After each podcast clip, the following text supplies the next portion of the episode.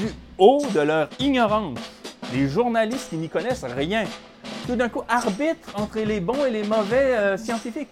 Pointer ensuite les non-vaccinés, qui n'ont même pas le droit de citer, à qui on prive tous les droits. Ça, ça, fait partie des, des, éléments de blocage parce que vous imaginez pas Patrice Roy être capable d'aller là. Bon.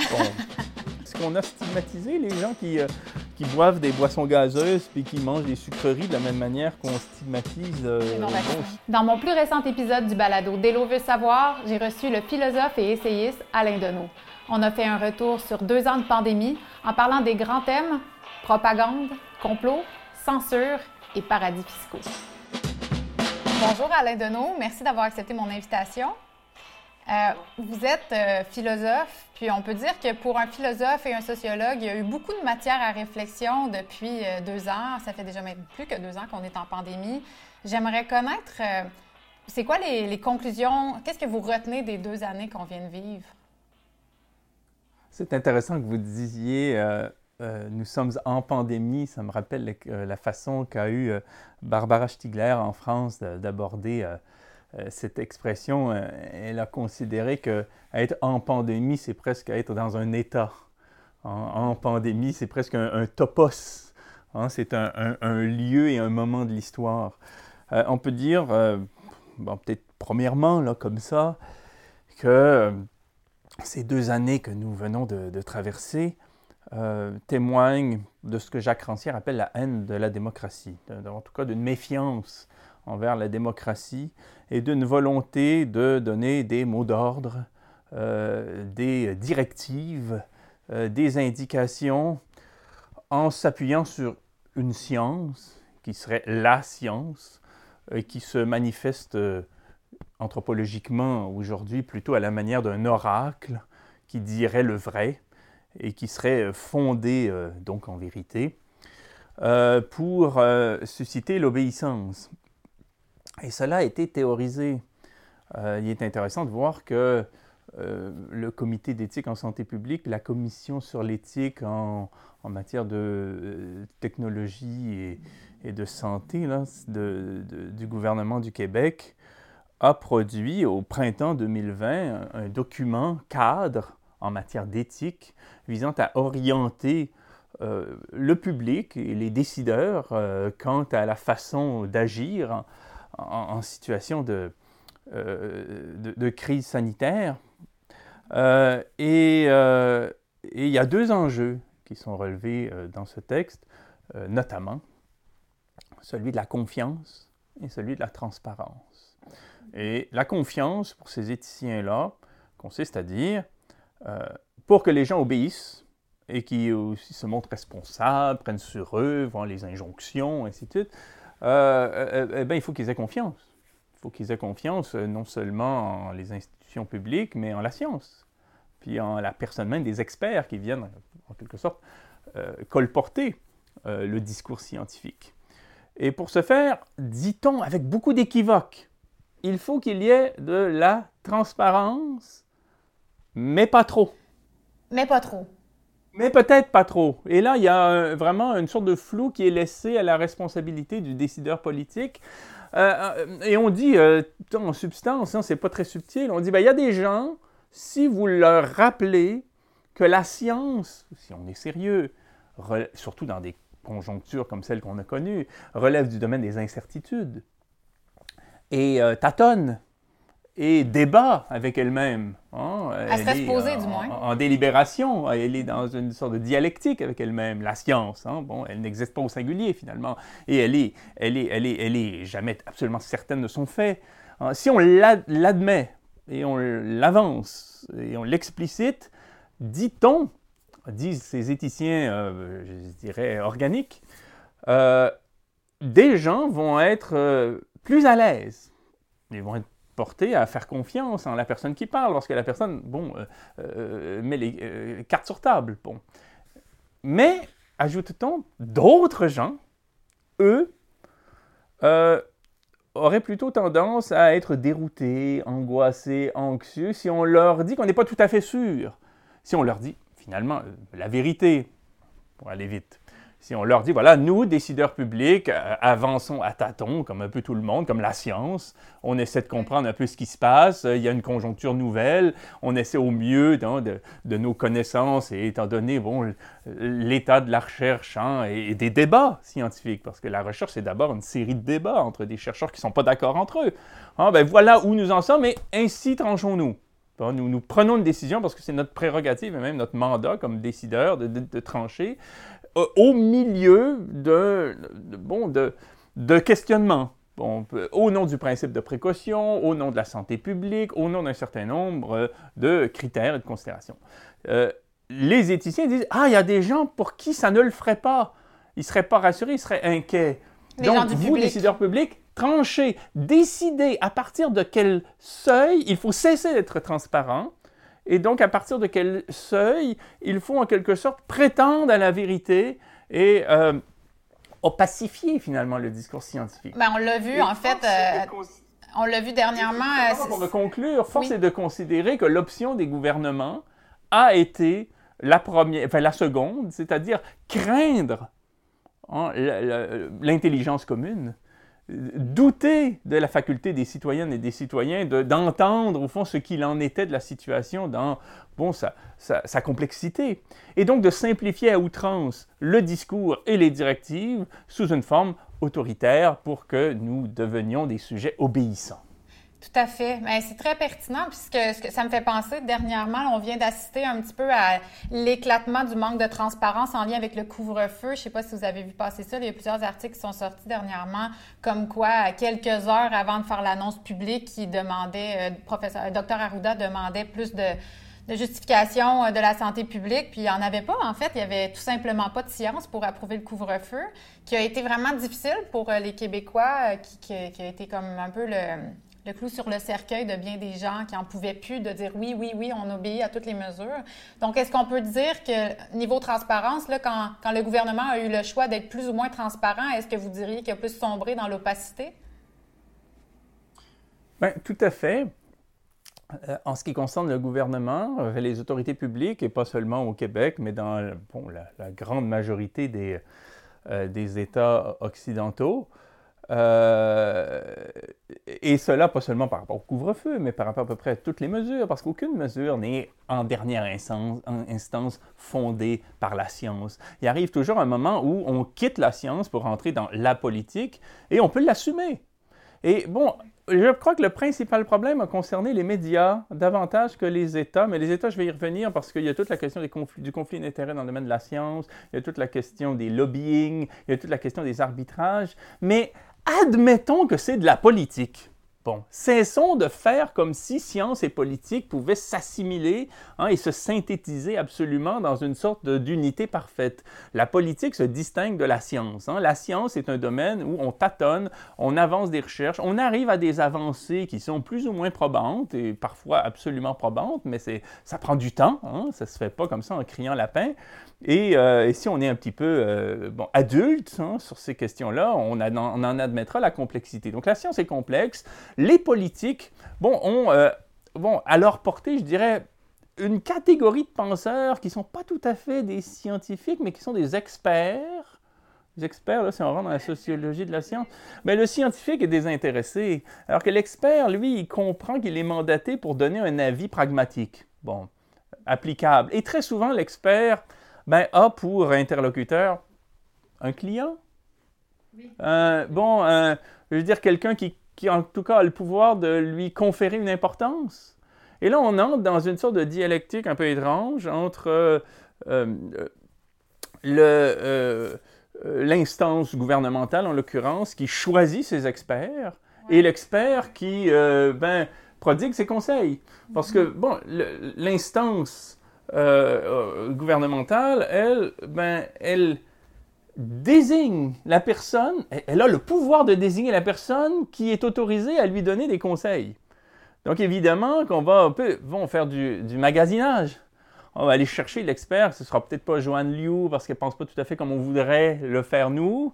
Euh, non plus, euh, je ne sais pas, moi, des, médecins hétérodoxes qui euh, doutent de la validité des vaccins, de la pertinence du confinement, et même de la pertinence du masque, hein, et qui sont autorisés parce que ce sont des virologues, des épidémiologistes, des médecins en pathologie, et le reste qui ont tous les mêmes titres que ceux qu'on... Donc on va désigner en quelque sorte l'expert qui va nous dire ce qu'on veut entendre.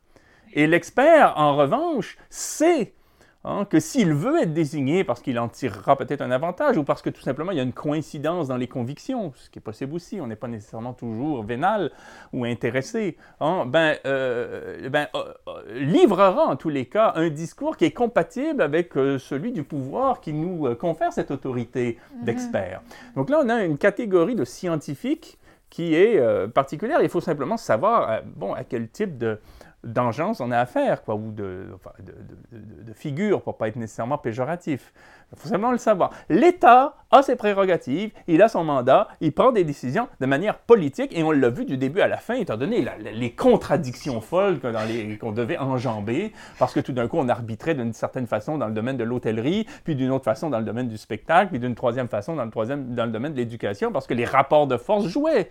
Bon, c'était pas la science, là, en dernière instance, qui tranchait, c'était la politique, hein, c'est-à-dire prendre des décisions. Bon, ça, c'est une chose.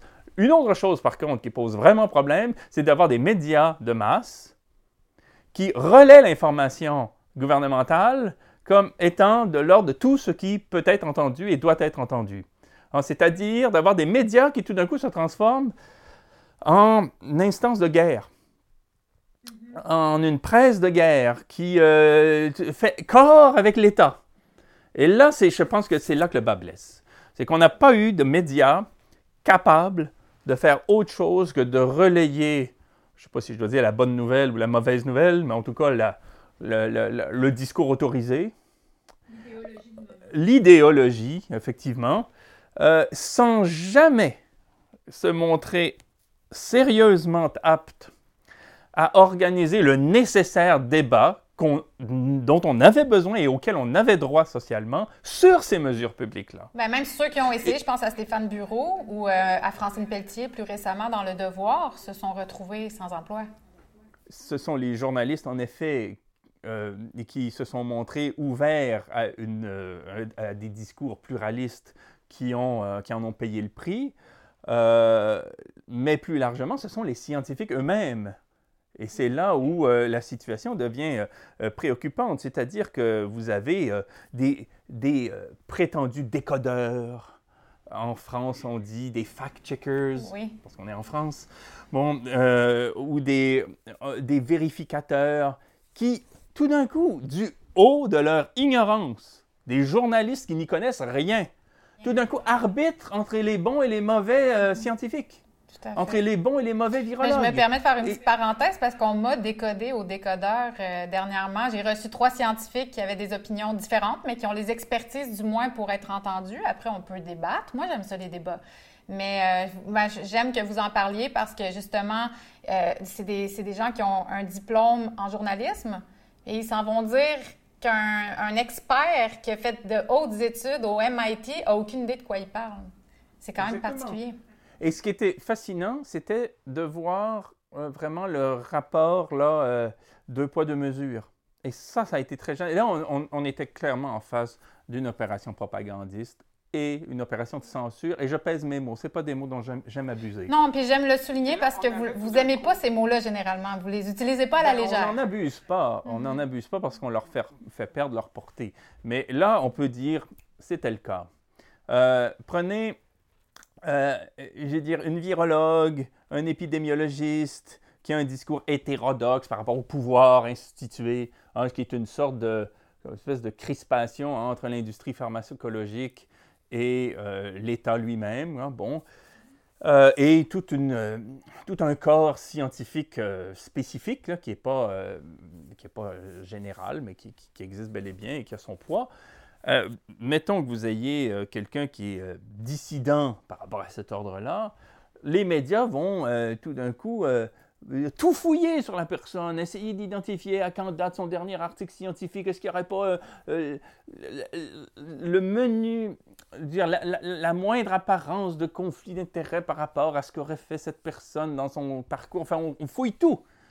Et on prend son visage et on l'estampille hein, de la mention faux.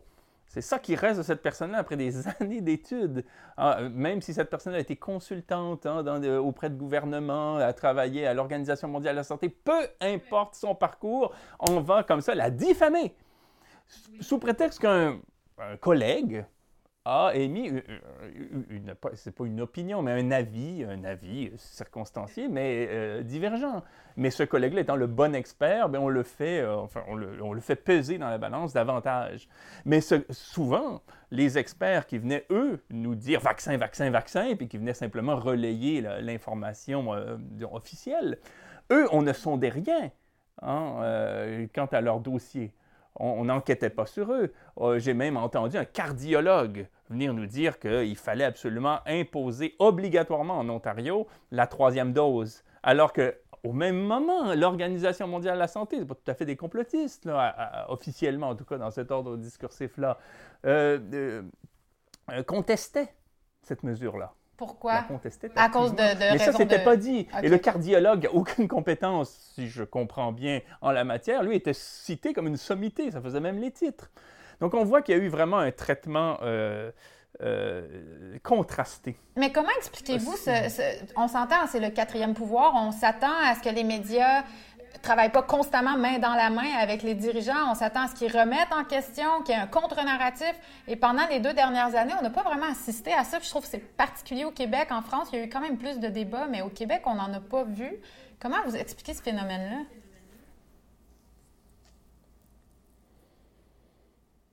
Euh, euh, je ne voudrais pas faire euh, de procès d'intention, puis vous me parlez d'une confrérie très, très diversifiée. Bon chez les mieux intentionnés, parlons d'eux là, je me demande s'il n'y a pas quelque chose de l'ordre d'une autocensure, mais d'une autocensure comme Sigmund Freud en parlait. Parce que la censure, c'est complexe ça aussi. Il y a la bonne vieille censure là, d'appareils de l'époque nazie ou soviétique, là, où un bureau dûment euh, affecté à la censure euh, avalisait ou neutralisait des projets esthétiques ou des, livres, ainsi de suite. Bon, euh, ça, ça, appartient à peu près au folklore, même s'il y a encore des résurgences parfois de ce type de, contrôle. Euh, bon, notamment dans les médias en France, quand des, euh, des, oligarques, tout d'un coup, mettent le nez dans ce que font les, journalistes. on le voit avec Vincent Bolloré, on le voit avec Bernard-Henri Lévy, on le voit avec bon, des, gens comme ça. ça arrive mais euh, qu'on censure, là, bon, euh, brutalement comme avant, ou qu'on, en tout cas qu'on rende vraiment très difficile la, publication d'informations. Il y a le privishing hein, dans le domaine de l'édition. Hein. vous êtes un grand éditeur, vous, euh, vous acceptez un manuscrit, donc vous en obtenez les droits des suites de la signature d'un contrat, et à un moment donné, vous comprenez que l'information que contient un livre peut être dérangeante pour un, voisin oligarque, pour ses propres intérêts, pour bon. Alors à ce moment-là, vous, tuez le livre, quoi. Vous, le faites paraître dans de très mauvaises conditions. Ça, ça a été aussi étudié.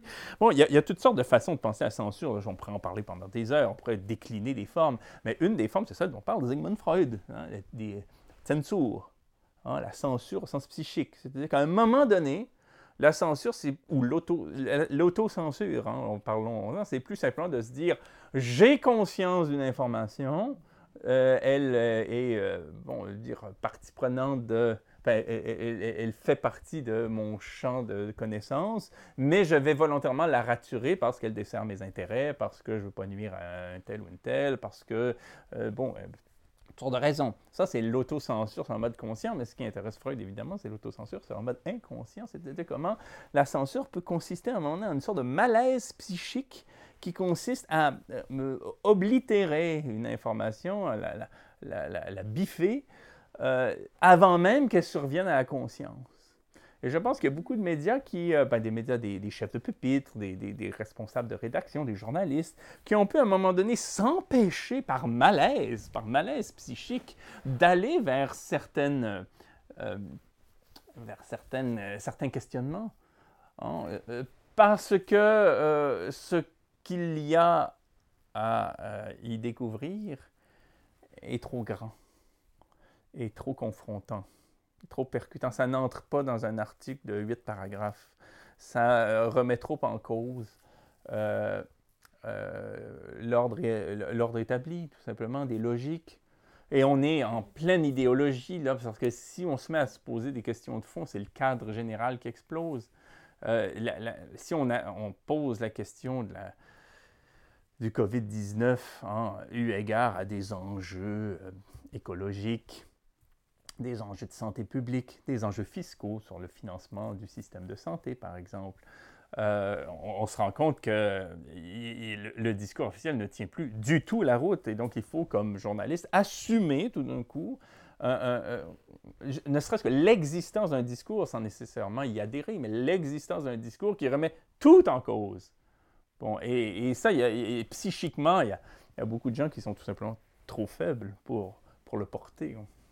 C'est super intéressant, mais est-ce que vous pensez que, que ces questions-là, en tant que société, on devrait se les poser? On n'a pas encore mis le doigt exactement sur les, questions, mais ça m'amène quand même à, tous ces fameux conflits d'intérêts que vous avez survolés tantôt, les lobbying, les subventions, l'argent qui est peut-être pas investi aux bonnes places. ça rentre dans quand même tous ces questionnements-là qu'on devrait avoir comme société? Le, le premier élément qui tue, pas jusqu'à dire censuré, mais ou qu'il est peut-être psychiquement, ainsi de suite. Là, ça faudrait rentrer dans des, considérations assez fines. Mais le premier élément qui est tu, c'est celui voulant que ce qu'on a appelé la crise sanitaire, là, qui déjà pour moi n'est pas sanitaire, mais qui est écologique, mais je reviendrai. Hein, dire, euh, utiliser l'épithète sanitaire, c'est cadrer la chose de manière très étroite, alors qu'on peut justement essayer d'élargir le cadre. Euh, que cette crise-là fait partie s'inscrit au bilan du capitalisme.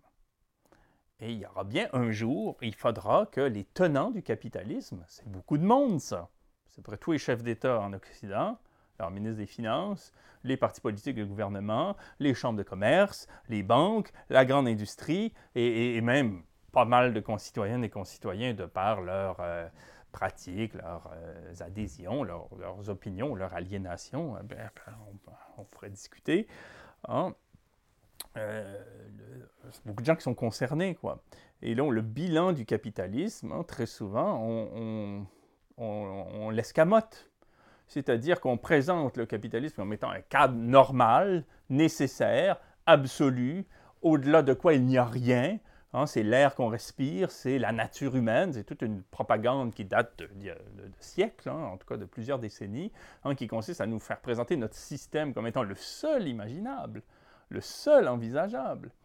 Et toutes les conséquences de ce système-là, en termes de destruction écologique, d'inéquité sociale, d'impérialisme sur le plan culturel, hein, le plan des langues, ainsi de suite, euh, est toujours présenté comme une sorte de malédiction, surtout dans le, domaine euh, de, l'écologie. Euh, le COVID-19, c'est, selon toute vraisemblance, une zoonose. Les zoonoses, qu'est-ce que c'est? Ce sont des, des, maladies euh, appartenant normalement au, règne animal, hormis les humains, hein, qui, euh, qui sont transmis aux humains. Oui, donc qui, partent dans un animal. Depuis 50 ans. Il y a une hausse, c'est l'IPBES qui le relève, c'est la journaliste Marie-Monique Robin dans son enquête auprès de, de scientifiques justement euh, hétérodoxes. Depuis, depuis une dizaine d'années, on assiste à une une augmentation anormale euh, de maladies transmises euh, au sujet humain par, par des animaux. le Zika, le SARS, l'Ebola, le H1N1, le COVID-19, ainsi de suite. Et puis, on a une liste là qui, qui, qui, qui est interminable et qui témoigne de quoi? Des conséquences de la perte de biodiversité. Parce que, on le sait, l'IPBES nous annonce qu'à terme, un million d'espèces sont menacées. Et déjà, on, fait des statistiques absolument terrifiantes sur euh, bon, le sort des abeilles, des oiseaux, que ce soit en Europe ou en Amérique. On voit que les, populations sont parfois décimées à hauteur de 80% c'est la chaîne euh, alimentaire universelle qui est menacée, c'est l'agriculture, c'est tout le vivant. Les experts, les scientifiques qui travaillent dans ces, ces instances qui étudient le phénomène nous disent qu'au-delà de ce seuil, on ne répond de rien, c'est-à-dire qu'on rentre dans l'imprévisibilité la plus totale. La seule chose qu'on peut prédire, c'est qu'il y aura un changement de paradigme euh, catastrophique. Bon. C'est le bilan du capitalisme, ça. C'est bien lui qui a développé les OGM, puis les, pesticides, puis euh, la monoculture, puis euh, la mondialisation financière, puis l'extractivisme, le productivisme, le consumérisme. C'est son bilan. Donc, ça fait partie de son bilan. Et mais jamais, jamais les tenants de ce système-là ont à répondre de ce bilan-là parce qu'ils arrivent pas, étant donné qu'ils détiennent aussi la presse, que ce soit sous, une forme étatique ou privée, jamais ils vont nous dire, bon, ben j'ai à répondre de ce bilan, ou jamais on leur demandera de répondre de ce bilan-là. Puis ce bilan-là, il, est, simple à comprendre. Quoi. Il est lié autant à notre régime euh, euh, industriel, qui est dénoncé par tellement de scientifiques dans le domaine euh, euh, climatologique ou biologique, au sens très large, mais c'est aussi simplement le, quadrillage de la planète aux fins de l'exploitation industrielle et marchande. Euh, pourquoi est-ce que quand un Chinois tous, la planète devient malade? C'est qu'on n'a jamais été autant réseauté, aussi intensément, euh, que ce soit par rapport à la grande industrie, que ce soit par rapport à la monoculture et à l'agriculture euh, industrielle ou au tourisme de masse. Bon, donc on, on s'est donné un monde dans lequel ben, les populations du monde s'exposent les unes aux autres sur un mode, bon, très, très ouvert, quoi. Euh, et donc, nous devenons vulnérables les uns euh, envers les autres quant à cette question-là. Et c'est aussi la résultante de notre régime. Bon. Et euh, pointer ensuite les non-vaccinés, qui n'ont même pas le droit de citer, à qui on prive tous les droits, et toutes les pratiques usuelles dans le domaine hein, de la santé, c'est évidemment une diversion pour ne pas avoir à assumer euh, son bilan comme défenseur d'un régime qui aujourd'hui massivement nous conduit à notre perte. Donc ça, ça, fait partie des, des, éléments de blocage parce que vous imaginez pas Patrice Roy être capable d'aller là. être capable de prendre sur lui, là, tout d'un coup, un, discours qui ne ferait que conférer au moins euh, une légitimité à une position pareille. Il n'est pas capable d'y aller. C'est lié à ses incapacités. Est-ce que est-ce que c'est pas son mandat, en fait, de ne pas aller là? C'est une autre question euh, un peu subjective, mais on sent pas que c'est ça son mandat. Bien, la médiocratie consiste aussi, bien sûr, à favoriser, veut dire, l'ascension des gens qui comprennent intuitivement par eux-mêmes euh, ben, où sont les garde-fous quoi, pour satisfaire bon, ceux qui euh, ont intérêt à ce qu'on pense à, travers euh, des balises bien étroites. Oui, c'est ça. Mais en fait, j'ai envie de parler de complot avec vous parce qu'on le survole depuis tantôt. Vous avez beaucoup dénoncé de, de, complots dans votre carrière. En fait, vous avez même été mis à l'index à cause de ça. Donc, euh, c'est pas nouveau pour vous, le mot complot. Vous l'avez utilisé. Et depuis deux ans, c'est rendu signe de maladie mentale, parler de complot. on se fait traiter de tous les noms si on, dit qu'il y a quand même collusion ou conflit d'intérêts euh, selon vous, qu'est-ce qui s'est passé avec cette euh, situation-là? Qu'est-ce qu'on vit en ce moment par rapport au complot? Ben, deux choses. Euh, le complot, dans notre culture, on peut en parler. Comme le fait Paul Venn quant à l'histoire, là, sur le mode de, programme de vérité. C'est-à-dire qu'il y a des registres qui sont parallèles et qui se touchent à peine, qui se touchent même pas du tout. dans notre culture, je dirais journalistique déjà, lorsqu'un juge condamne pour complot Jeffrey Skilling ou euh, Éric Saint-Cyr ou euh, Gilles Vaillancourt, nommément pour complot, c'est une notion de droit, on ne le traite pas de paranoïaque. Bon. Euh, donc là, tout d'un coup, c'est une notion de droit. Donc quand un juge a dit qu'il y a un complot, là, un journaliste peut dire qu'il y a un complot et lui non plus ne sera pas traité de paranoïaque parce qu'un juge l'a attesté. Donc c'est une notion en droit, donc il doit bien y avoir quelque chose dans le réel qui relève du complot puisque des juristes qui sont quand même parmi les, sujets euh, reconnus de, notre régime euh, l'avance eux-mêmes. Eux euh, ensuite, il y a des complots historiques qu'on admet. Là, je veux dire, par exemple, la politique hitlérienne était un vaste complot. Bon, euh, il, y a, des complots comme ça qu'on est capable de reconnaître quand il s'agit surtout de sujets honnis dans l'histoire. On, ne pourra pas s'empêcher de, traiter du terme. Quoi. Bon. Ensuite, euh, le complot, il peut être euh, pensé, bon, par exemple, bon, les génocides, très souvent. Bon. Le complot, sinon, ensuite, il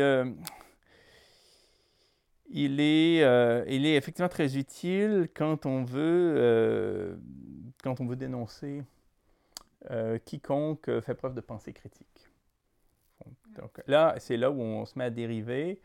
Et, là la, fourchette est large parce qu'il y a effectivement des gens critiques qui soulèvent des questions sur bon, euh, le rôle véritable de la diplomatie canadienne à l'étranger, notamment euh, en Amérique du Sud et en Afrique, euh, par rapport à l'industrie minière. Est-ce qu'elle n'est pas devenue une sorte de lobby officieux hein, qui ne fait que défendre les intérêts d'une industrie qui a peu à voir avec le bien commun des Canadiens? Bon, là, là, on va nous dire, ah, vous êtes complotiste, vous imaginez, je ne sais pas, des choses. Euh, et ce sera une critique de mauvaise aloi. Puis effectivement, par ailleurs, des discours qui, euh, qui vont, eux, euh, commencer par une, construction, quoi, à travers laquelle on va euh, bon, euh, retenir les seuls indices qui nous intéressent pour euh, valider un discours préalable sur les choses. Et à ce moment-là, il y a vraiment un problème, hein, une structure de pensée qui, qui rappelle la paranoïa. on ne peut pas nier qu'il y ait des, je dirais pas des théories, parce que c'est vraiment mal connaître la science d'attribuer le mot théorie à des constructions pareilles, mais il y aura quand même des délires hein, qui vont voisiner euh, avoisiner des, euh, des, discours critiques. Pour ma part, je ne m'intéresse pas tellement au complot, si ce n'est qu'à des fins conclusives. C'est-à-dire que je ne me réveille pas le matin en essayant de déterrer des complots. Oui, je comprends. On, peut en venir à une conclusion, en dire, voilà, dire, par exemple, les, les, banquiers canadiens ont vraiment, euh, veux dire, se sont vraiment organisés dans les années 60 pour transformer les colonies de la Caraïbe britannique en euh, législation de complaisance pour permettre au capital européen, qui était constitué beaucoup d'euros-dollars, une espèce de devise qui était encadrée par personne, par aucune instance, hein, d'être concentré là pour pouvoir, euh, bon, euh, y recourir abondamment sans aucun contrôle public. Bon, est-ce que c'est un complot? Peut-être, ce qui est intéressant en fait bon, la distinction qu'on peut faire entre la pensée critique et le complot, c'est que j'ai l'impression que le complot, la paranoïa politique, quand elle se manifeste de manière très claire, là où on cherche à tout prix à se dire que c'est les, reptiliens, les Illuminati, les 200 familles, euh, c'est, je ne sais trop, la CIA, absolument, là, qui a fait telle ou telle chose, sans nécessairement, en sentant bien qu'au fond, le, l'explication précède l'argumentation, puis on fait rentrer euh, un peu comme à la, à la procustre, le, procustre le, le, bon, le, modèle dans la case. quoi. Euh, au-delà de, de, cette, de cette euh, propension-là, la pensée critique, elle, consiste à euh, douter tandis qu'on réfléchit, à, se laisser accompagner par le doute. J'ai en tête toujours cette phrase de Jacques Rigaud que Roland Barthes citait, et même lorsque j'affirme, j'interroge encore. Euh, parce que ce qui est en cause avec l'approche un peu complotiste crasse, là, ou problématique, c'est l'incapacité à vivre dans le doute quant à qui décide qui profite. C'est une incapacité, je dirais presque pathologique. C'est-à-dire qu'on ne peut pas souffrir l'idée qu'on ne sait pas en dernière instance qui décide et qui profite. Et c'est une volonté de calfeutrer absolument cette énigme-là.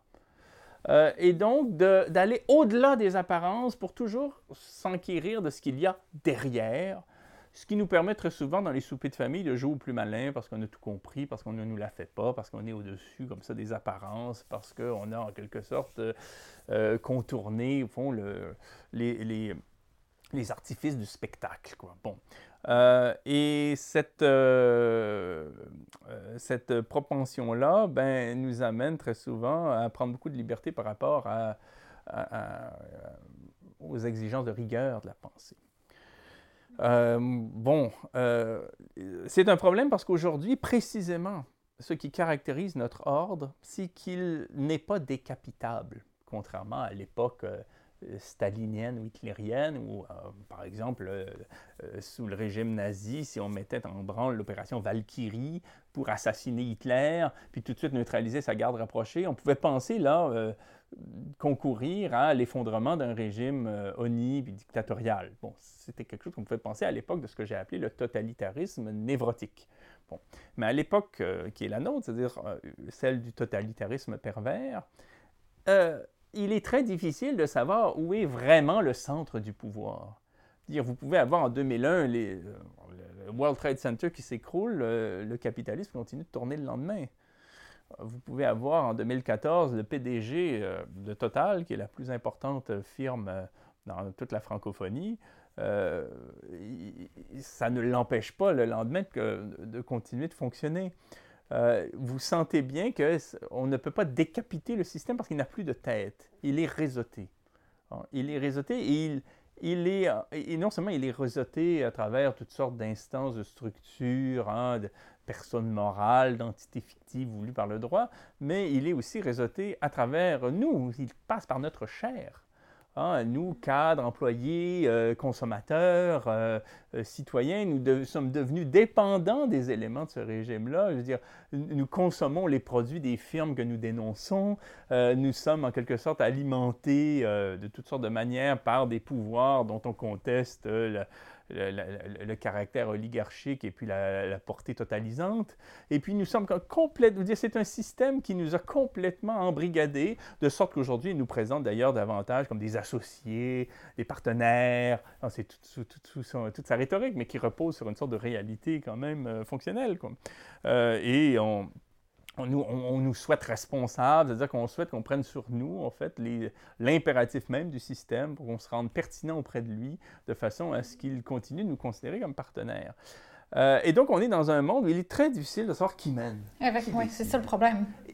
Et le, je dirais que le, bon, la paranoïa, s'il s'agit de la nommer comme ça, quand, quand, elle se révèle vraiment, parce qu'il y a beaucoup de fois où on, l'attribue à des gens qui ne sont pas paranoïaques du tout, mais qui cherchent simplement à se poser des questions sur euh, bon, des, alliances de mauvaise aloi, sur du trafic d'influence, sur du lobbying, et ça, ça continue quand même bel et bien d'exister sur un mode circonstanciel, quoi. Puis on, a raison de se poser ces questions-là.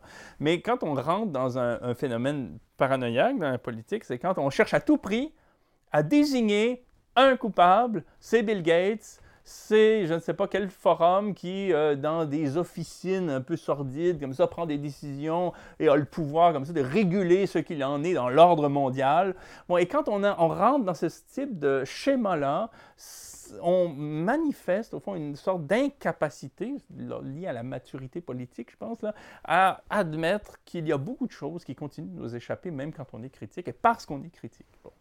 Euh, voyez comment fonctionne, et je, finis là-dessus, euh, les, grands pouvoirs privés aujourd'hui, les multinationales, les grandes banques, bon, elles ne cherchent pas tellement, je pense, à se rendre responsables de la conjoncture mondiale. Regardez même juste l'intitulé de leur statut juridique. Très souvent, elles se constituent en société à responsabilité limitée. Hein? On, est, on se présente ouvertement comme étant irresponsable. Qu'est-ce que ça veut dire? C'est-à-dire que nous, poignées d'actionnaires, de grands actionnaires, de rentiers, nous avons droit à un flux de revenus par rapport à ce que fait un monstre, qui est une entité multinationale qu'on présente non sans cynisme comme une personne morale, qui est une fiction juridique, qui, qui s'appartient à elle-même, et nous avons par rapport à elle une responsabilité limitée. C'est-à-dire que nous voulons bien tirer comme ça un avantage de ce qu'elle produit dans le monde en exploitant, en détruisant, en saccageant, en Le beurre et l'argent du beurre. Bon. Mais on ne veut pas être personnellement responsable de ce qu'elle fait. Donc nous sommes dans un monde où le pouvoir privé se pense à responsabilité limitée. C'est quand même terrifiant, quoi. Nous ne sommes responsables. Et puis même en politique, c'est souvent la rhétorique qu'on nous sert. Vous, avez un Jacques Chirac, un Nicolas Sarkozy en France, un Jean Charest au Québec, qui traînent des casseroles, mais c'est tonitruant. Mais ils vont toujours nous dire Ah, j'étais pas là, on m'en parlait pas, je le savais pas, ça se passait. On n'est jamais responsable. C'est la rhétorique.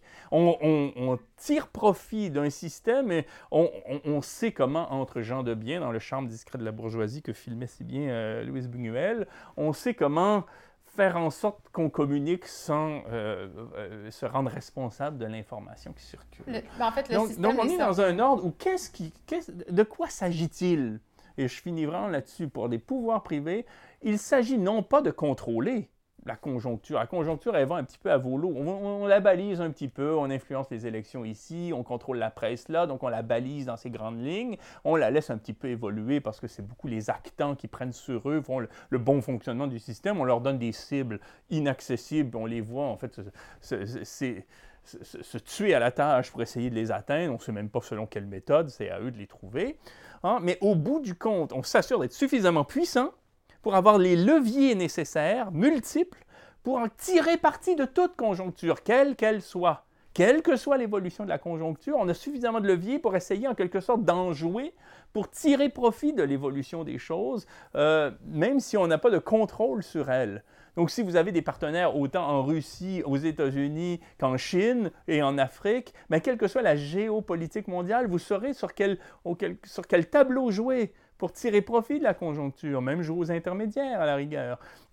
Si le cours du pétrole est élevé ou s'il est euh, bas, ben vous saurez au fond, quelle chaîne, euh, quelle, quelle, partie de la chaîne euh, d'opération faire fonctionner de manière plus insistante pour tirer profit de la conjoncture, ainsi de suite. Donc l'idée, c'est d'avoir suffisamment de leviers, contrairement à une PME, là où un citoyen, une citoyenne un peu comme ça, captive de sa situation, Hein, pour, euh, donc profiter de toute conjoncture. Donc il y a une pandémie mondiale, que ce que vous voyez, ben, l'immense majorité des oligarques dans le monde en tirent profit. Bon, euh, eux, ça leur coûte jamais parce qu'ils savent toujours jouer de la conjoncture sans nécessairement l'avoir, euh, comment dire, préparé et fomenté dans des officines sordides. On n'a pas vraiment eu le droit de dire pendant les deux dernières années que les compagnies Big Pharma, les compagnies multinationales se faisaient des profits. C'était quelque chose qui était tu. Vous avez écrit un, article dans le Pivot euh, il, y a pas il, y a quelques mois où vous disiez, euh, je vous cite, euh, vous souleviez en fait que c'est difficile d'avoir confiance dans des compagnies plénipotentiaires comme Pfizer, représentées depuis 20 ans par des menteurs compulsifs multirécidivistes, comme en atteste aux États-Unis son très lourd dossier juridique. Donc, vous, vous parlez justement du fait que ces compagnies-là n'ont pas patte blanche. est-ce, qu'on, est-ce que vous ne trouvez pas justement que on, a eu de la difficulté à, nommer ces choses-là? on nous demandait de faire une confiance absolue dans, un, dans une compagnie qui n'a pas notre confiance, dans des compagnies qui n'ont ben, pas notre confiance. Du moment que vous, vous subsumez toutes ces réalités sociologiques extrêmement complexes, le pouvoir des multinationales, là, seulement Pfizer, je ne parle même pas des autres, a brassé en 2021 36 milliards de dollars. Et en 2022, son carnet de commandes était d'égale envergure. Bon. Euh, vous imaginez bien, quand, quand vous euh, prenez des décisions qui sont en lien avec des dizaines de milliards de dollars, que votre libre arbitre peut être un petit peu comme ça, influencé. Bon, hein, il peut être un petit peu comme ça, il peut se trouver infléchi. Bon, euh, vous avez un, problème central dans le domaine de la science, qui est de notoriété publique, et qui consiste euh, et qui porte sur le conflit d'intérêts. Vous faites des recherches, c'est un enjeu dans le domaine de la science, la question du conflit d'intérêts, le lien des scientifiques, des pharmaceutiques, et aussi euh, euh, euh, le fait que bien des articles scientifiques révisés par les pairs sont quand même sujets à, caution. Là. On, peut, on peut douter de cette production-là sans pour autant que tout soit à jeter ou à liquider. Bon, il y a, y a tout le problème aussi des disciplines comme telles. Je veux dire, quelle discipline euh, érige-t-on hein, au, sommet de la hiérarchie hein, euh, des, différentes sciences? Pour juger du bien fondé de telle politique ou de telle autre. Si vous êtes sociologue, si vous êtes psychologue, si vous êtes philosophe, euh, si vous travaillez dans le domaine du travail social, vous n'aurez pas sur la crise sanitaire dont on nous a parlé, qui est une crise écologique, qui est une crise de régime en fait. euh, vous n'aurez pas le même jugement que si vous êtes épidémiologiste et que vous avez travaillé toute votre vie à partir de modèles qui datent, au fond, qui, vont, qui ont pour antécédent des, grandes pandémies terribles qui ont quand même objectivement aucun lien hein, avec ce qu'on a vécu. là. C'est pas la lèpre non plus.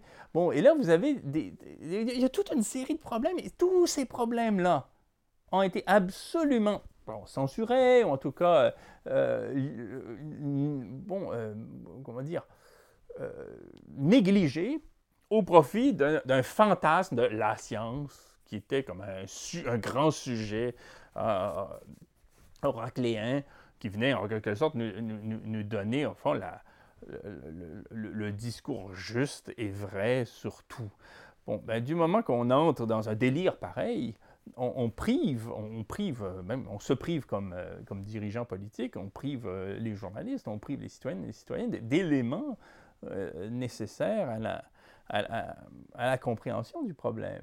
Et on prive, on prive ben, le démos ben de, des conditions de possibilité de la pensée du débat.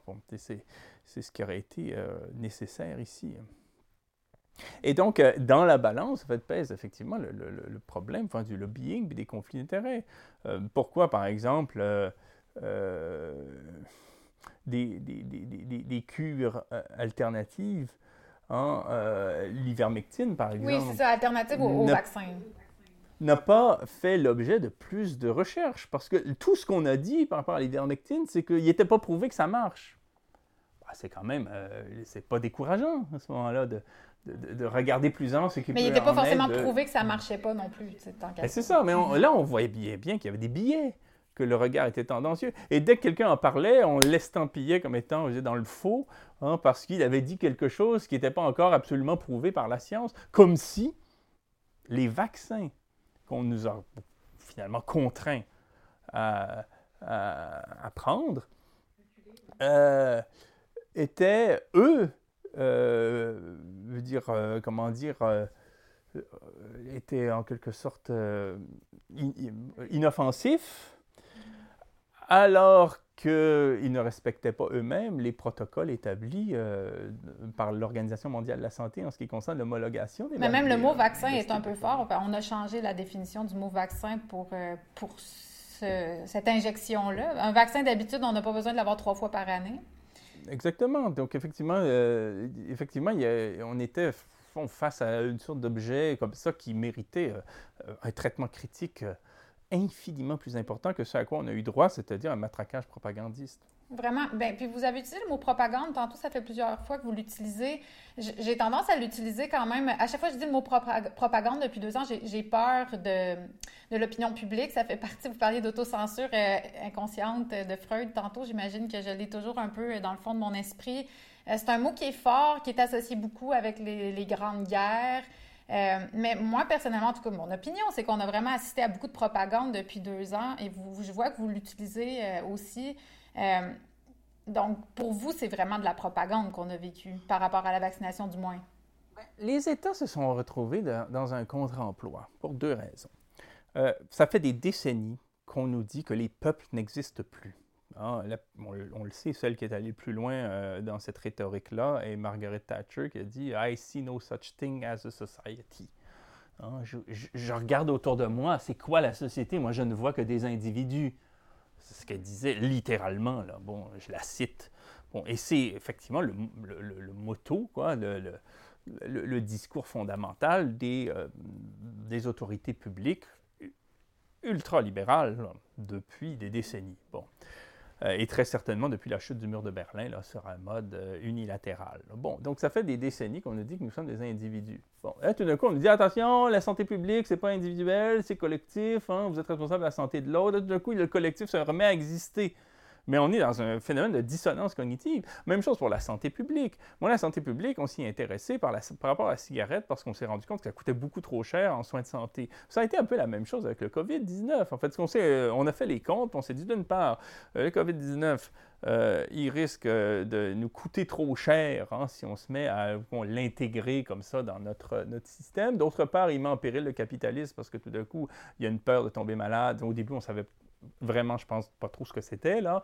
Peur de tomber malade euh, si on va travailler ou si on va consommer. Terrible. Donc là, il fallait en quelque sorte euh, investir dans toutes sortes de, bon, de, mesures pour éliminer ce, virus qui, au départ, était très clairement une menace pour, pour l'ordre. Bon. Mais il y a d'autres problèmes de santé publique qui n'intéressent pas le pouvoir parce qu'il n'a pas ces incidences-là. Par exemple, la malbouffe.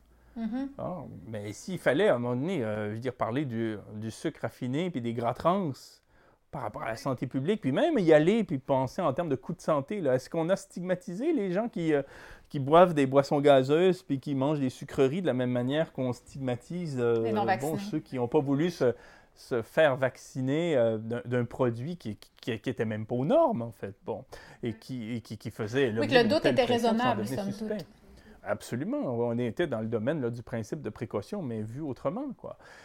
Euh, et surtout qu'en éthique médicale, l'idée du libre consentement est quand même une, valeur qu'on ne devrait pas comme ça fouler au pied euh, à la première occasion. Donc là, il y, avait, il y avait quand même matière à débat, parce que moi, je reste quand même agnostique dans tout ça. J'ai pas une sorte de... Je ne prends pas encore position. Euh, je reste par contre dubitatif quand on essaie de me faire rentrer dans le ciboulot de force une idée contre toutes les autres. Je trouve ça suspect.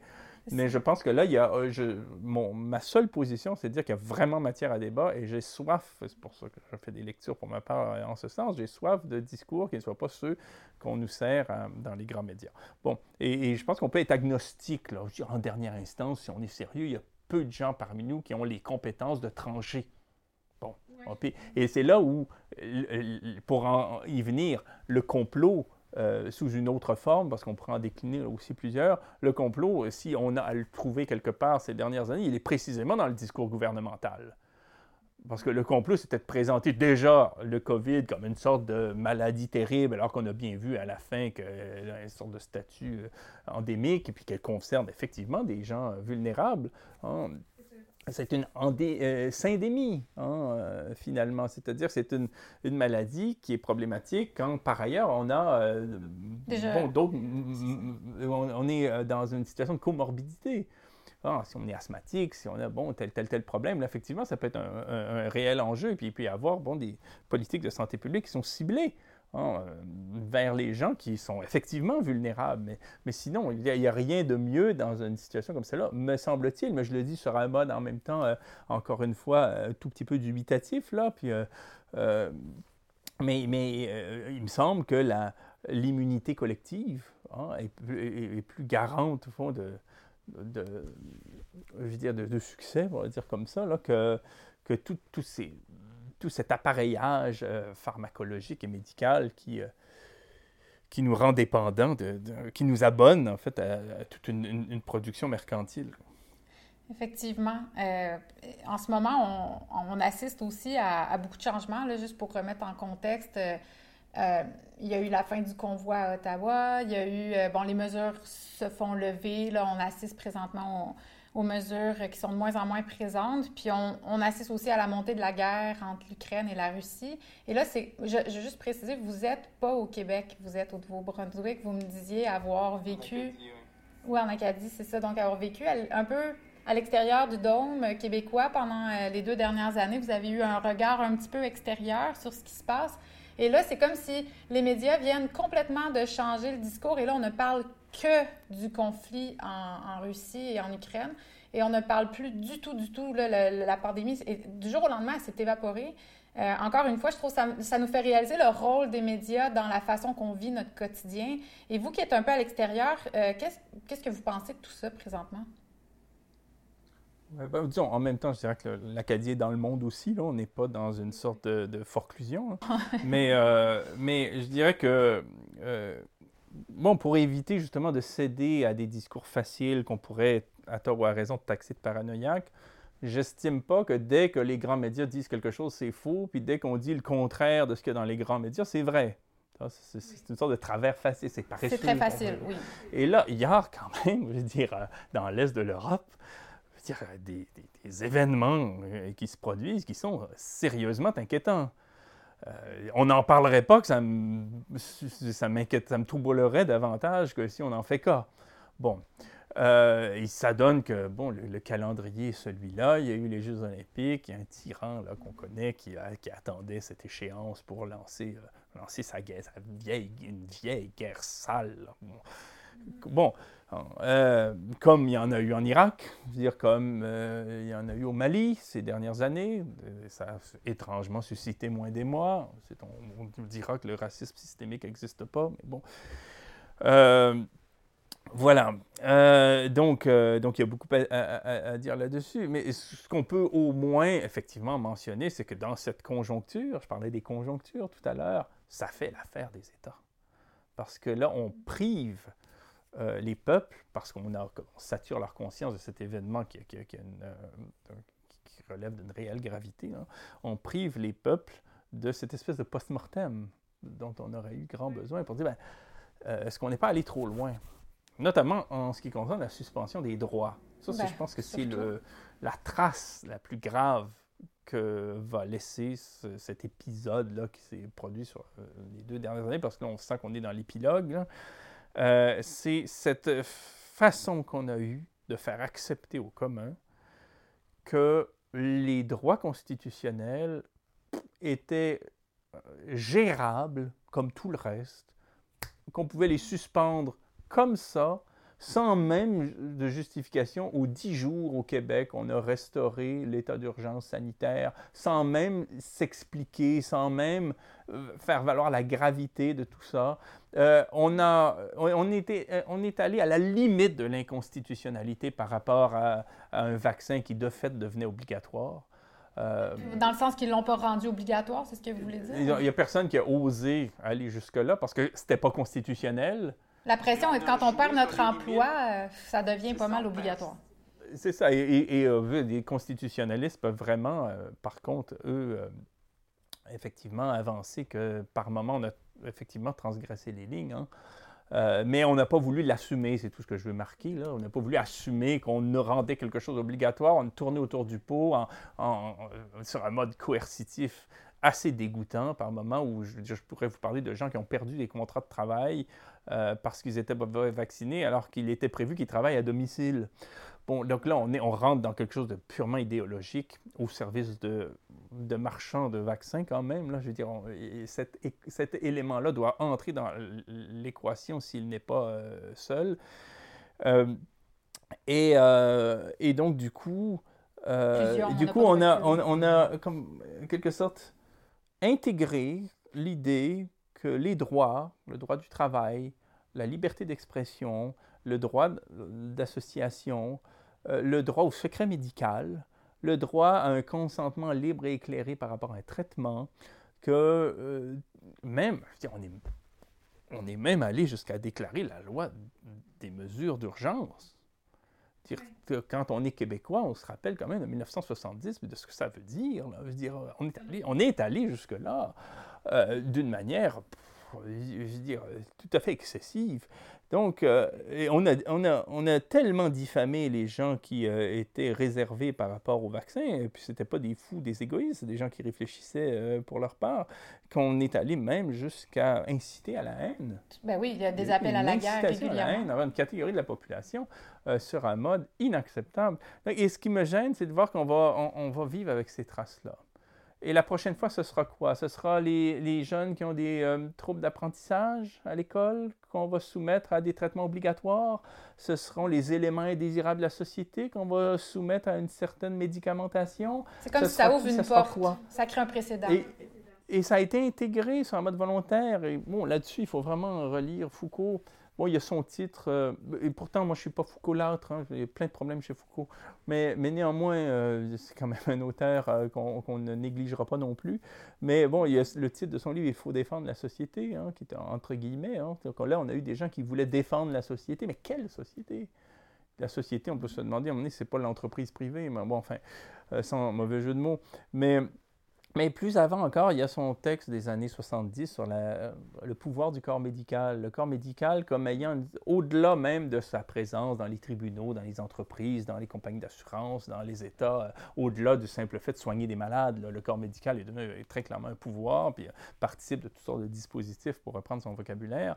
Mais Foucault nous montre qu'au-delà de cela, son euh, principal pouvoir est d'avoir en quelque sorte soumis le discours à sa propre rhétorique de sorte qu'il n'y a pas d'autre de la médecine. Hein. C'est-à-dire que si on veut contester à un moment donné, par exemple, des décisions d'ordre euh, médical ou pharmacologique dans une société, eh ben, il faut euh, se faire soi-même contre-expert. Il n'y a pas un, discours d'une autre nature reposant sur d'autres prémices qui peut en quelque sorte faire le poids. Et donc, on a vu toutes sortes de gens se transformer en virologues, se transformer en épidémiologistes en disant, bon, j'ai lu ce que j'ai pu, puis il me semble que euh, telle ou telle mesure est sujette à, caution parce qu'on euh, peut lui euh, opposer ceci, cela. Puis là, la presse arrivait en disant oui, mais vos sources, c'est des charlatans. une horde de charlatans, une armée de charlatans. À un moment donné, on se demandait comment il se faisait qu'il y en ait autant. Bon, mais on, on, est arrivé comme ça à, tout embrouiller, de sorte qu'on se retrouve en quelque sorte pris dans un charabia scientifico-médical parlé par des gens qui n'ont pas les compétences pour, euh, l'entretenir, tout simplement parce qu'aucun autre discours n'est admis. Ce qui est quand même un problème. Parce qu'on a vu quand même des gens avec des expertises comme Dr. Malone, qui est un des inventeurs du vaccin ARN messager, être complètement vilipendé. Euh, maintenant, il est discrédité. C'est des gens qu'on aurait dû, à mon avis, du moins écouter. Après, euh, on, peut, on peut ne pas être d'accord avec ce qu'il dit, mais tu sais, qu'il soit rendu maintenant, bon, censuré sur Spotify euh, je pense censuré sur YouTube. donc, on a vraiment assisté à, comme vous disiez, puis vous l'avez répété plusieurs fois, ce qui est dommage. En tant que citoyenne, j'aurais aimé avoir droit à une diversité de points de vue pour être capable de tirer mes conclusions, parce que c'est vrai que je ne suis pas virologue. Mais cette espèce de manque de transparence puis d'obligation à penser d'une seule façon fait en sorte que beaucoup de gens vont se braquer. Donc, c'est pas ben forcément Van Bosch, euh, Alice Desbiol, euh, Carole Xavier au Québec, sont des gens qu'on aurait respectés s'ils avaient dit vaccin, vaccin, vaccin tout d'un coup, comme il disait autre chose, euh, euh, ce qui m'a le plus gêné, euh, et ça continue, ça dure, hein, c'est qu'on on les présente factuellement comme étant infréquentables. on les présente comme étant infréquentables de la même manière qu'on désignerait la couleur de leurs cheveux, là, que ça, ça, appartenait à leur personne. Quoi. ontologiquement charlatans, délirants, paranoïaques, anti-vax, alors que vous parlez de gens qui ont travaillé dans le domaine de la vaccination. Mais bon, c'est euh, la plupart de ces intervenants-là, en plus de revenir sur les prérogatives éthiques en matière de santé publique et sur euh, les protocoles établis par la science elle-même euh, quant à l'homologation des vaccins, nous disaient, ben, on, on, ne saurait dans une société un peu sensée vacciner des enfants, par exemple, par rapport à une maladie qui ne les concerne pas, simplement pour s'en servir comme zone tampon par rapport à d'autres qui risqueraient de l'attraper et d'en connaître des effets euh, malheureux en raison de comorbidité. Vous, voyez l'équation, on en était là. Et, on a, comme le dit très bien Alice Desbiol, une, virologue française, euh, la médecine est passée de l'éthique à la morale en étant platement moraliste. Là un discours moral qui reposait tout simplement sur euh, un discours d'autorité. Vraiment. Ce que j'entends de votre discours aujourd'hui, euh, c'est à quel point toute la situation est complexe, puis on a essayé de nous la rendre très simpliste, alors qu'elle ne l'est pas du tout. Puis j'apprécie, comme tout l'éventail de nuances que vous apportez aujourd'hui, euh, si on voulait, vous dites qu'on s'est privé d'un post-mortem qu'on aurait dû avoir. Dernièrement, je me suis entretenue avec des psychologues qui nous ont parlé de la crise de santé mentale. Vous parlez de crise écologique. On assiste aussi à une grosse crise de santé mentale. Euh, les mesures ont, eu beaucoup de séquelles euh, sur, sur, les gens. Puis on voit maintenant, on va apprendre à vivre avec ces séquelles-là. Selon vous, si on a comme une conclusion à tirer, un post-mortem, quelque chose à retenir de ça dans l'histoire pour ne pas refaire les mêmes erreurs, ce serait quoi?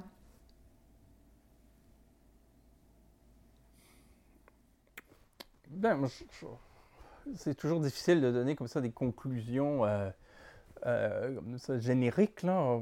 Je mentionnerai juste avant de répondre qu'on n'a pas parlé de la question fiscale. Hein. Dire que depuis un an, on nous, on, nous maintient captifs d'une situation tout simplement parce qu'on a laissé pendant des décennies des grandes entreprises, des grandes fortunes contourner le fisc et on a financé le système de santé là, en étant simplement là, je veux dire, à la limite même des besoins, voire même en deçà. Euh, sans jamais prévoir qu'il pouvait y avoir des événements comme ceux qu'on a connus qui supposeraient qu'on dispose d'un système de santé suffisamment souple pour accueillir des, problèmes qui restaient, euh, surtout depuis un an, à la marge.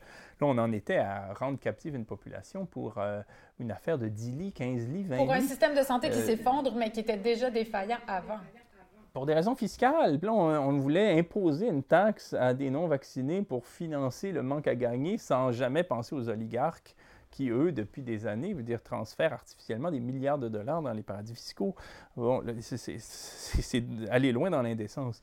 Euh, ce qui serait intéressant, c'est qu'on euh, qu'on développe encore plus et euh, malgré les accusations de complotisme, qui peuvent être fondées parfois, c'est là où c'est complexe, mais malgré les accusations de complotisme, et même si on va un peu trop loin par moment, c'est pas grave, qu'on soit quand même, d'une part, euh, bon, qu'on fasse preuve d'un scepticisme de bonne loi par rapport à des discours qui se présentent comme étant vrais, coercitifs, absolus, euh, incontournables, tout en reconnaissant qu'à un moment donné, il y, a, des instances qui doivent agir dans des situations X ou Y, sans pour autant leur euh, accorder un blanc-seing.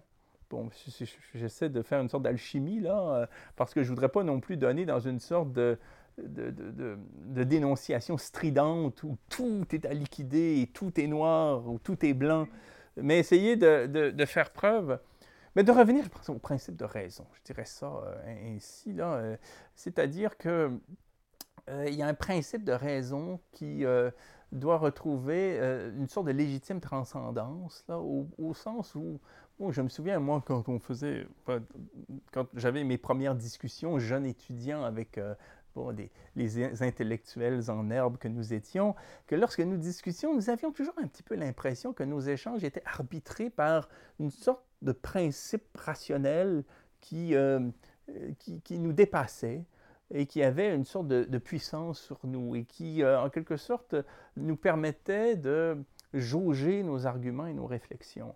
Euh, et la raison, donc, était quelque chose, là, je renvoie au siècle des Lumières, tout simplement, qui avait quelque chose d'un peu autonome. C'est un principe, c'est pas une vérité, une fois pour toutes, établie par je ne sais trop quelle instance, mais c'était un, principe de rationalité. Et j'ai l'impression qu'on est passé à un stade aujourd'hui euh, d'immanence folle, là, où la raison est instrumentale. Et on l'utilise simplement par rapport à ses intérêts circonstanciels, d'une manière extrêmement polémique. Euh, pour porter des coups.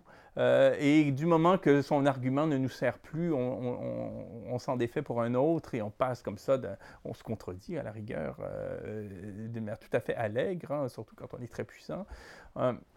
Et on, est, on, est, pour la défense du climat, mais on est pour aussi la, construction d'un oléoduc. Voilà, la, rationalité est devenue absolument plastique parce qu'elle n'obéit plus à un principe qu'on qu'on respecterait enfin, comme étant enfin, de l'ordre d'un patrimoine intellectuel, quoi, et, en tant qu'il nous dépasse. Quoi.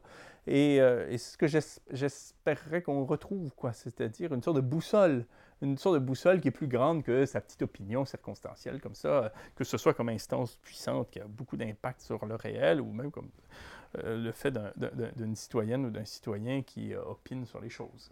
Est-ce que c'est pas utopique? Selon vous, connaissant comment le système fonctionne, est-ce qu'on serait capable d'y arriver comme société? Bien, c'est toujours en tout cas une... Euh, une aspiration. Une aspiration. Tout à fait. Euh, j'ai envie de poser... C'est pas une grande utopie que j'énonce là non plus.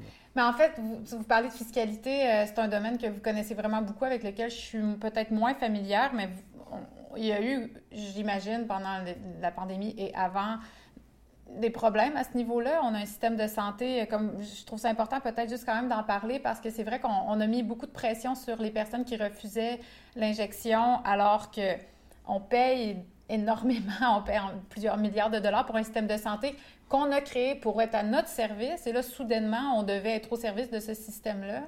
Euh, selon vous, si on rentre dans, ça un peu, euh, les, les espèces de conflits d'intérêts, la fiscalité, tout ça, qu'est-ce qui s'est passé? C'est quoi les conclusions ben, C'est devenu une marotte là, pour moi, mais euh, je veux dire, les paradis fiscaux ne constituent pas du tout un, problème abstrait ou euh, une sorte de point comme ça à l'ordre du jour parmi d'autres. C'est un, enjeu fondamental. Euh, bon, les paradis fiscaux, c'est-à-dire euh, ces États un peu ultra permissifs, hein, les Bahamas, la Barbade, les Bermudes, le Luxembourg, Hong Kong, et ainsi il y en a à peu près 80 dans le monde, permettent aux grandes entreprises et aux grands détenteurs de fortune de transférer artificiellement des actifs pour éviter de payer leurs dû et donc, c'est une hémorragie, c'est une industrie. Il y a des milliards de dollars chaque année qui échappent au fisc. Il ne peut pas être imposé parce qu'officiellement, il est enregistré dans des comptes où le taux de pays où le taux d'imposition est nul ou quasi nul. Bon, ben à ce moment-là, il y a un, il y a un coût pour les populations. Et on est, on est responsable de ça, on en a au Québec beaucoup. Bien, je veux dire, c'est-à-dire qu'au Québec, il y a des détenteurs d'actifs qui transfèrent leurs avoirs à la Barbade pour éviter de payer des impôts au Québec. Là, tout à fait. C'est comme partout. Et, nos, États ont complètement lubrifié le, le, système. Quoi. Ils l'ont rendu possible. Très souvent, le Canada est à l'origine de la création des paradis fiscaux euh, de la Caraïbe britannique, par exemple. Euh, et donc, ce qu'il faut simplement comprendre, c'est que les paradis fiscaux sont à l'origine de problèmes qu'on a. Je veux dire, quand on attend un autobus 40 minutes à moins 30, c'est à cause des paradis fiscaux. Quand le système de santé est incapable de faire face à une crise sanitaire, c'est à cause des paradis fiscaux. Quand les artistes n'ont pas le droit à des fonds minimaux pour faire tourner un petit peu leur théâtre, c'est à cause des paradis fiscaux. À chaque fois qu'un responsable politique va dire on n'a pas d'argent pour ceci, on n'a pas d'argent pour cela, c'est parce que depuis 40 ans, plus, les États euh, euh, ont créé des échappatoires pour permettre aux grandes entreprises de transférer leurs actifs ailleurs, euh, ce qui explique le manque à gagner dans le trésor public. C'est qu'à la fin des courses, cest dire à la fin de l'année, euh, ben, l'État n'arrive pas à équilibrer son budget parce qu'il y a seulement 10 de l'assiette fiscale qui provient de l'entreprise. Et dans le 10 il y a les PME qui sont beaucoup plus captives que les grandes entreprises. Donc, les grandes entreprises paient à, peu près pas d'impôts. Bon, euh, très, très peu. Et, puis ça, ça a d'autres incidences. C'est que le capital qui reste, on l'impose moins pour qu'il reste, pour l'inciter à rester. Après ça, ben, il y a évidemment le service de la dette. C'est comme on n'arrive pas à équilibrer le budget, ben, c'est le monde à l'envers. On impose à des instances on, emprunte de l'argent avec intérêt à des instances qu'on n'impose plus. Donc, c'est le monde à l'envers, c'est les contribuables qui, au titre du service de la dette, versent des fonds hein, aux grandes entreprises pour euh, rembourser des emprunts qui ont été contractés parce que ces entreprises-là ne paient pas leur, part d'impôt. Euh, puis bon, après ça, il y a toutes sortes de coupures hein, dans l'entretien des routes, dans les, euh, programmes d'accès au logement, dans l'université, dans le système de justice, dans le système de santé. On voit bien que ça craque de partout. Bon, les, les, des problèmes des paradis est centrale. Là, vous avez un type François Legault, qui a fait fortune dans le tourisme de masse, qui est une des filières responsables de la COVID, bon, avec euh, toute cette espèce de réseautage dont je parlais tout à l'heure, mm-hmm. qui a converti le gouvernement du Québec dans les années 1990 comme ministre au capitalisme radical hein, de la mondialisation, hein, qui lui-même est un, milliardaire, et qui vient dire, euh, dire mais sans gêne, euh, que ceux qui refusent de se faire vacciner par un truc dont on ne connaît pas encore la portée à long terme euh, sont coupables du sous-financement du système de santé. C'est assez quand même. Dans, dans, le domaine du cynisme, là, c'est une prouesse athlétique. Puis il n'y a eu aucune critique par rapport à ça, mais c'est ce qui m'hallucine le plus. On, l'a très peu critiqué. Hein. Mais je pense qu'on revoit, retourne à cette espèce de censure là, qui est mi-consciente, mi-inconsciente, parce que là, si on se met Bon, dire, moi, je me suis exercé à tenir ces discours-là, mais il faut se les mettre en bouche. Faut, faut ça demande un effort, une rigueur intellectuelle. Puis euh, du temps aussi, il faut lire. Il faut en lire des livres pour à un moment donné avoir cette assurance-là, pour comprendre. Mais si vous vous lancez comme ça, puis vous dites tout autre chose que ce qu'on dit tout le temps, ah, ben c'est sûr que la voix tremble. C'est sûr qu'on est mal assuré. Hein, comme disait Noam Chomsky dans les médias, quand on nous donne deux minutes, euh, ça va deux minutes pour dire ce qu'on dit tout le temps partout si vous redites tout simplement, si vous vous connectez à la ritournelle idéologique, vous avez assez de deux minutes pour dire euh, ce qui semble être des évidences parce qu'on le répète partout. Il faut assouplir les règles sociales, il faut libérer le capital, il faut créer de l'emploi, il faut être concurrentiel, il faut, faut être compétitif sur le marché de l'emploi. C'est des marottes. Vous avez assez de deux minutes pour dire ça. Mais si vous voulez dire le contraire, vous avez besoin de deux heures. Vous avez besoin de tout démonter. Bon. Euh, et, évidemment, euh, il faut aussi qu'un journaliste soit capable de se dire qu'il doit y avoir une caisse de résonance dans son média pour euh, faire entendre ce discours-là, sans avoir des bras croisés et une sorte de air renfrogné pour dire t'es qui toi pour dire autre chose que ce qu'on entend tout le temps. Et donc ça suppose, ça suppose que les journalistes soient un petit peu intellectuels, qu'ils lisent des livres. Bon, ben ça c'est peut-être beaucoup leur demander, bon, pour certains d'entre eux en tous les cas. J'adore, euh, j'adore qu'on finisse avec ça parce que je trouve qu'on a beaucoup épargné le go. On l'a très peu critiqué. Euh, on, a souvent entendu les gens dire j'aurais pas voulu être à sa place, ça n'a pas dû être facile, mais en même temps c'est son, c'est, son travail. Il s'est présenté aux élections pour comme diriger. Mais c'est son bilan. C'est pas son travail, c'est son bilan. C'est-à-dire que ce à quoi il était confronté est la résultante de l'idéologie qu'il défend depuis des années. En campagne électorale, il voulait pousser un petit peu, c'était rhétorique, il voulait un petit peu pousser euh, euh, Jean-François Lisée euh, sur la gauche pour l'assimiler à Québec solidaire, pour lui passer pour le, patron réaliste qui comprend les vraies affaires. On revient toujours à ce slogan-là. Et puis il avait dit, on, avec sa voix inimitable, il avait dit à Jean-François Lisée, Monsieur Lisée, on est dans le capitalisme, genre arrivé en ville. Donc, il défend explicitement ce régime-là, mais il ne veut, il, fait tout comme c'est semblable, hein, pour ne jamais prendre sur lui le bilan de ce régime-là. Les conséquences euh, euh, bien réelles, historiques et dramatiques de ce régime-là, en termes écologiques, euh, les zoonoses face auxquelles on, est aujourd'hui, en faisant partie. Vous savez que les, experts là, en, matière de santé publique, de l'IPBES, puis aussi des scientifiques chevronnés, euh, interviewé par euh, Marie-Monique Robin, parle du 21e siècle comme étant celui d'une épidémie de pandémie. c'est la bande-annonce qu'on vient de voir, parce qu'on a complètement... Euh, on s'est attaqué à, la biodiversité, puis on s'est rendu, nous, vulnérables aux éléments pathogènes que portent des espèces qu'on stresse et qui deviennent eux-mêmes vulnérables à ces éléments pathogènes-là, au point de nous les transmettre via ah, des, exploitations industrielles d'élevage, hein, notamment le porc, qui a mhm. une définition génétique à peu près... Euh, Très similaire. Pareil à la nôtre. Oui. Donc, on ne fait que commencer. On espère qu'on gérera les autres pandémies euh, différemment. Ce serait fun qu'on puisse continuer de vivre quand même, somme toute, euh, nos vies, surtout les jeunes. Je vous remercie infiniment pour votre temps. Ça a été vraiment éclairant. J'ai aimé les nuances. Je trouve que c'est ce qu'on manque comme société. C'est comme c'est bien de rester toujours avec un doute dans le fond de l'esprit, puis d'alimenter une pensée critique. C'est quelque chose qui manque. Donc merci, ça nous a fait vraiment du bien. J'espère euh, qu'on aura la chance de discuter encore. Merci beaucoup. Au plaisir.